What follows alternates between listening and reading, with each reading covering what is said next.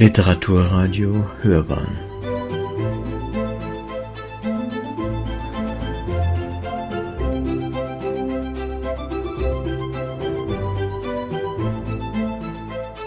Eine Sendung des Literaturportals Bayern.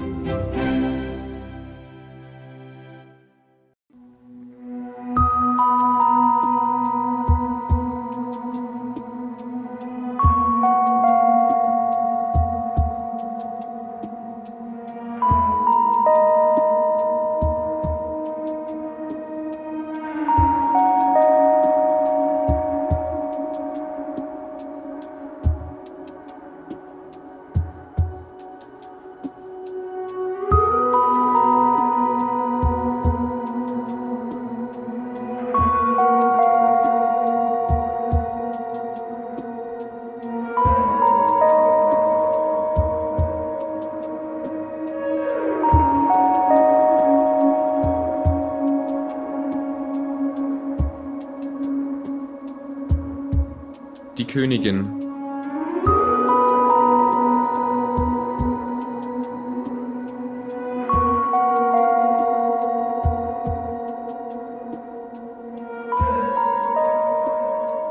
Es kam über Nacht und der Morgen funkelte. Seit Tagen hatten sie über die besondere Wetterlage berichtet. Verschiedene Hoch- und Tiefdruckgebiete, die sich gegenseitig daran hinderten, aufs Meer hinauszuziehen und angeschoben von nachrückenden Luftmassen immer wieder aufeinanderprallten. Wir haben hier schon einiges erlebt. Aber später sprachen sie davon, dass es der schwerste Eissturm gewesen sei, der den Osten Kanadas seit Jahrzehnten heimgesucht habe. Ich war vom Schreien der Katzen aufgewacht. Das kam sonst nicht vor. Selbst bei Temperaturen weit unter dem Gefrierpunkt überwinterten sie genügsam in der Scheune, wo sie sich nachts eng aneinander einrollten und gegenseitig wärmten, bis ich ihnen am Morgen Wasser und die Reste des Abendessens brachte. In dieser Nacht aber schrien sie, so laut und hoch, wie ich es noch nie zuvor gehört hatte, ein langgezogenes, sägendes Klagen, wie ein Gesang fremder Wesen. Sie hörten erst auf, als ich zu ihnen vor die Tür trat und sie sich um meine nackten Waden wandten, als suchten sie dort Deckung. Aber es war gar nicht die Kälte. Es war die Stille. Die Katzen waren durch meine Beine hindurch in den Vorraum gesprungen, und ich stand noch in der Finsternis und sog tief die kühle, klare Luft ein, als ich merkte, dass außer meinem Atem, der weiße Wolken ins Dunkle stieß, nicht das geringste Geräusch zu hören war. Kein Wind, kein Tier, kein Knacken oder von Ästen fallender Schnee. Und für einen Moment war mir, als wäre auch ich nun für immer in dieser Reglosigkeit gefangen. Erst als ich wieder im Bett lag, hörte ich das Holz der Scheune knarzen, wie unter plötzlich anwachsendem Druck, und bald darauf ein schnell zunehmendes gläsernes Pochen, als verlangte jemand immer drängender nach Einlass. Aber natürlich klopfte kein Fingerknochen an mein Fenster. Es war das Eis, das vom Himmel fiel. In der Früh war die Straße schon von einer zentimeterdicken Eisdecke überzogen. Von den Straßenlaternen hingen dichte Bärte schimmernder Tropfgewächse. Der Rhabarberbusch war von einer geschmeidig glatten Glocke umschlossen. Und die Bäume senkten wie in Trauer ihre Äste unter der Last, die sich in dicken Kristallschichten um Äste und Zweige gelegt hatte. Die Sonne schien, und ich musste eine Hand schützend über die Augen halten, als ich nach draußen trat und in das Licht, das von allen Seiten grell reflektierte, eine allumfassende Helligkeit, die jeden Schatten und jeden vergessenen Winkel unbarmherzig aufzudecken schien. Noch immer war es seltsam ruhig. Nur ein paar Kinder rutschten lachend auf den Einfahrten der Nachbarfarmen herum. Im Radio sagten sie, dass im Bereich des Eiskorridors die Schulen geschlossen blieben, weil die Busse nicht mehr durchkamen. Auch die Fabriken in der Stadt hielten ihren Betrieb an. Kaum einer hat es noch zur Arbeit geschafft. Gegen Mittag setzte starker Schneefall ein, später Regen, der am Abend wieder gefror. So ging es zwei Tage. Dann fielen Strom und Telefon aus. Bald sah ich auch die Nachbarn nicht mehr vor ihren Häusern. Man kennt sich auf dem Land. Man hilft sich. Aber nur, wenn es sein muss. Ein Satz ging mir nicht aus dem Kopf, den die Mutter bei Fliegeralarm immer zu uns gesagt hatte. Der engste Kreis versammelt sich um die warme Mitte. Bei minus 30 Grad steht alles still. Jede Bewegung erscheint verlangsamt. Es gab nicht viel zu tun. Ich spießte für die Frühjahrskränze Strohblumen auf, holte die Orchideen aus den Treibhäusern und stellte sie in den Wintergarten, wo sie etwas besser geschützt waren. Die anderen Pflanzen waren nicht zu retten, aber viel hatte ich im Herbst ohnehin nicht gezogen. Nachmittags stand ich oft lang am Fenster und beobachtete, wie das alternde Tageslicht die Eisdecke, die sich vom Haus bis zum Taubenturm erstreckte, langsam blau färbte. Auch der Raum verändert sich, wenn alles gefriert. Was jenseits der Eisfläche lag, war nun sehr weit entfernt. Vorräte hatte ich noch genug, Vorräte legt hier jeder an. Mein alter Generator aber, den ich für Notfälle im Keller aufbewahrte, leckte, und bald hing ein beißender Benzingeruch im ganzen Haus. Immerhin reichte der Strom, um ein wenig zu heizen und zu kochen. Als das Benzin nach zwei weiteren Tagen aufgebraucht war, schnallte ich mir die rostigen Metallspikes unter die Stiefel und machte mich mit zwei leeren Kanistern auf den Weg in den Ort, wo es eine Tankstelle gab. Ich ging nicht mehr so schnell wie früher, aber ich blieb auch nie stehen.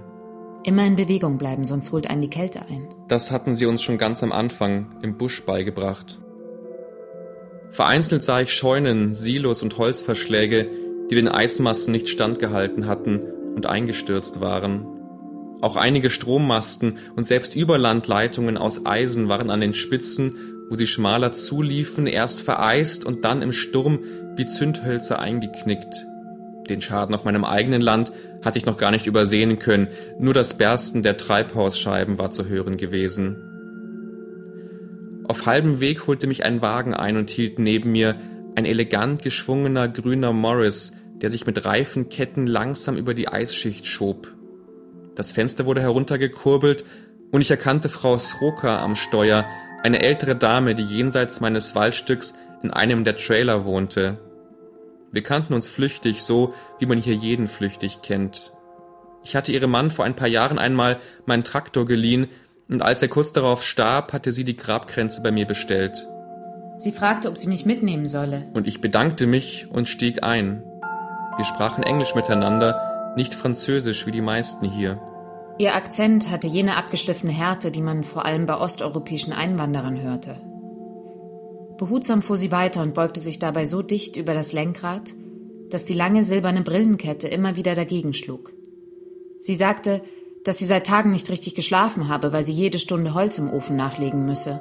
Und ich erwiderte, ich hätte zwar einen Generator, aber kein Benzin mehr.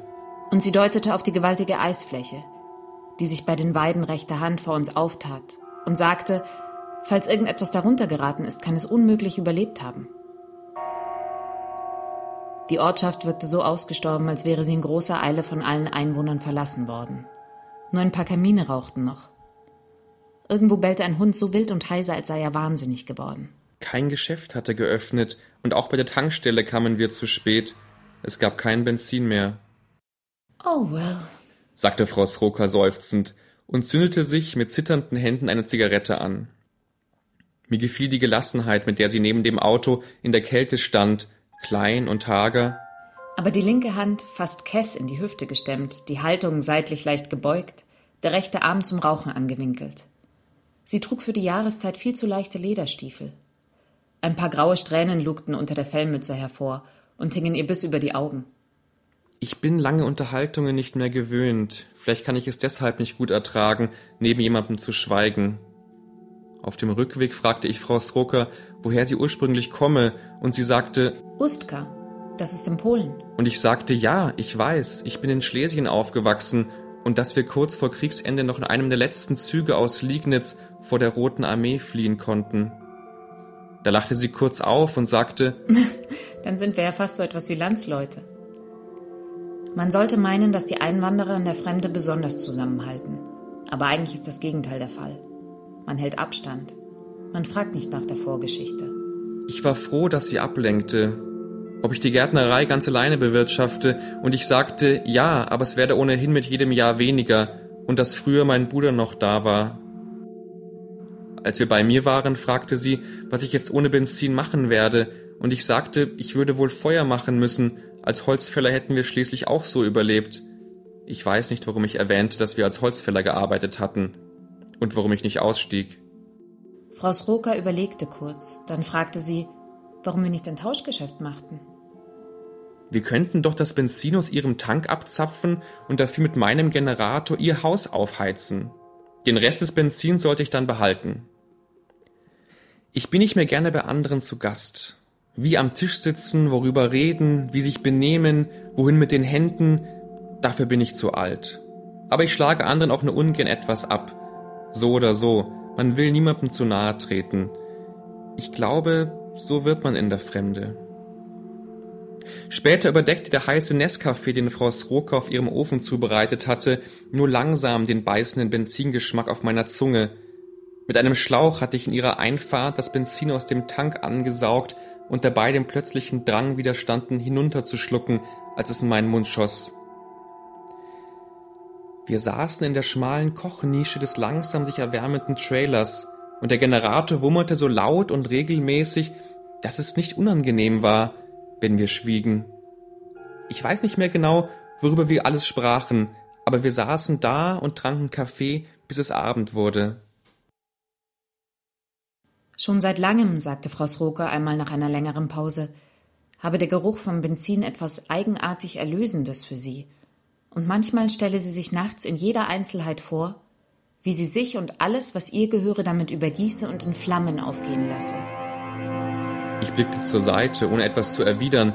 Da fuhr sie lachend auf. Nein, nein, kein Grund zu erschrecken. Wahrscheinlich komme das einfach daher, dass sie als junge Frau einmal für längere Zeit in einer Strafanstalt eingesperrt gewesen sei, wo sie im sogenannten Effektenlager fast täglich mit Benzin habe arbeiten müssen. Wiesenblumen habe es dort gegeben. Unweit lag ein gepflegtes Gemüsebeet. Und manchmal hätten sie sogar ein Orchester in der Nähe spielen hören, wenn sie morgens die Lagerstraße entlang zu dem flachen roten Ziegelbau marschiert waren, in dem sie ihren Dienst taten. So schlecht wie anderen sei es ihnen dort aber gar nicht gegangen. Sie wurden sogar beneidet für ihr Kommando, denn jeder wusste, dass sie Zugang zu Essen, Kleidung und Tauschware hatten, sogar zu echten Duschen mit warmem Wasser. Den ganzen Tag verbrachten sie damit, riesige Haufen zu sortieren und zu ordnen. Schuhe, Kleiderbündel und Koffer, die man den Neuankömmlingen abgenommen hatte.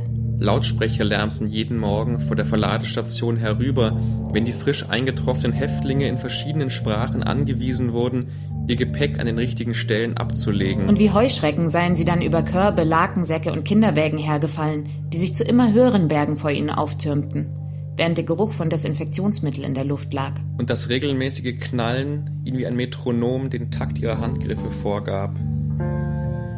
Von früh bis spät trennten sie Wertsachen von Kleidung und persönlichen Andenken, entfernten Fotografien aus Hemd und Handtaschen und drückten Zahnpastatuben in überquellende Eimer auf der Suche nach versteckten Brillanten.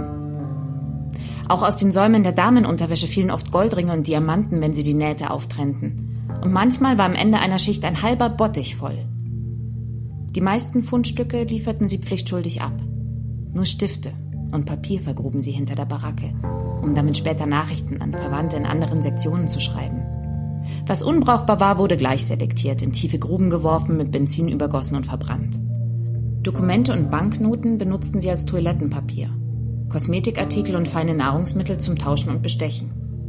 Mit eilig zugesteckten Feigen oder Sardinen ließ sich die Gunst der Aufseherinnen für einen Tag gewinnen. Dann sahen sie zur Seite, wenn die Häftlinge ihre durchgelaufenen Schuhe und die stinkenden Hemden gegen frischere aus fremden Koffern tauschten. An guten Tagen gingen sie so abends unbehelligt mit drei Schichten Kleidung am Körper in die Nachtbaracken. Taschen und Ärmel ausgebeult von Brühbüchsen, Seifen und Textilien zum Handeln. Aber die meisten Tage waren schlechte Tage.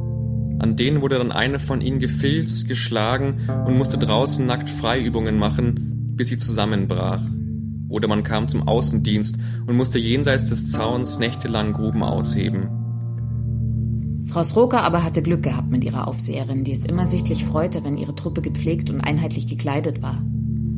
Wenn sie gute Laune hatte, mussten manchmal hastig alle Haufen durchwühlt werden nach marineblauen oder weiß gepunkteten Sommerkleidern, bis die erforderliche Anzahl gefunden und das ganze Kommando hübsch zurechtgemacht war. Frau Sroka und die anderen lagen dann mittags wie ein arrangiertes Ensemble in der Sonne auf dem Rasenstück zwischen Blockgebäude und Zaun, während die Aufseherin durch sie hindurchschritt und stolz ihr Werk betrachtete. Die Peitsche benutzte sie nur selten. Meist hing sie ihr wie ein besonders teurer Modeartikel vom angewinkelten Unterarm. Manchmal sangen oder tanzten Frau Sroka und ihre Freundinnen Isa und Rula auch zur herüberwehenden Musik des Orchesters, lasen in den Büchern, die sie beim Sortieren gefunden hatten. Oder betrachteten die Häftlingskolonnen, die stumm und nur begleitet vom Klappern hunderter Holzpantinen an ihnen vorbeischlurften. Wenige von ihnen blickten einmal auf oder pfiffen, wenn sie die Frauen passierten, die auf dem Rasenstück ausruhten oder etwas spielten. Nur selten hörten sie jemanden schreien. Fast wie ein Ferienort habe sie in den Mittagspausen im Frühling mitunter gewirkt. Merkwürdigerweise seien es bis heute gerade diese Momente der Ausgelassenheit, die sie nachts heimsuchten und nicht etwa jene der Angst. So erinnere sie sich genau, wie sie einmal ihre Pause im Blockgebäude verbringen mussten, weil der Rasen noch nass war vom Regen. Und wie es plötzlich hieß, ihre Aufseherin wünsche sich für die Mittagsstunde eine Modenschau mit den neu eingetroffenen Sachen. Gleich waren sie aufgesprungen und erst ungläubig, dann kichern von Haufen zu Haufen gelaufen, hatten sich feine Blusen vorgehalten und Röcke und Stöckelschuhe nach den passenden Größen durchwühlt. Sie kämmten und schminkten sich. Sogar Kölnisch Wasser wurde herumgereicht, das sie schon vor Tagen mit einem Tropfen Benzin vermischt hatten, damit er den verräterischen Duft so lange neutralisierte, bis das Fläschchen in Sicherheit gebracht war. Dann schalteten sie alle Lichter ein. Denn dunkler Qualm verrußte von außen die Fensterscheiben. Und schoben die Haufen näher zu den Seitenbänken. Auf der Gasse, die sich so in der Mitte auftat, durchschritten sie unter Klatschen und lauten Anfeuerungsrufen der anderen nacheinander die gesamte Länge des Gebäudes, an dessen Ende die Aufseherin auf einem aus Decken errichteten Thron saß und jede von ihnen mit einem gütigen Nicken empfing und einem freundlichen Wort über die Zusammenstellung der Kleidung, die elegante Präsentation oder eine gelungene Frisur. Und das sei es, sagte Frau Sroker, worüber sie bis heute nicht hinwegkomme, diese vielleicht 20 Schritte durch das Blockgebäude und auf die gehasste Aufseherin zu, während derer sich jede Bewegung so leicht und befreit angefühlt habe, als erwachte da etwas lang Gefrorenes in ihr zum Leben. Nie hatte sie etwas Weicheres gefühlt als den Nerzpelz, den sie zur Schau trug. Nie etwas Reineres gerochen als den leichten Benzinduft des Parfums. Und als die Aufseherin sie lächelnd in Empfang nahm, sie noch einmal von oben bis unten musterte, ihr über den Fellkragen strich und sagte, Gratuliere, Goscha. Du bist eine wahre Königin. Da habe sie mit aller Kraft an sich halten müssen, um ihr nicht vor Dankbarkeit um den Hals zu fallen.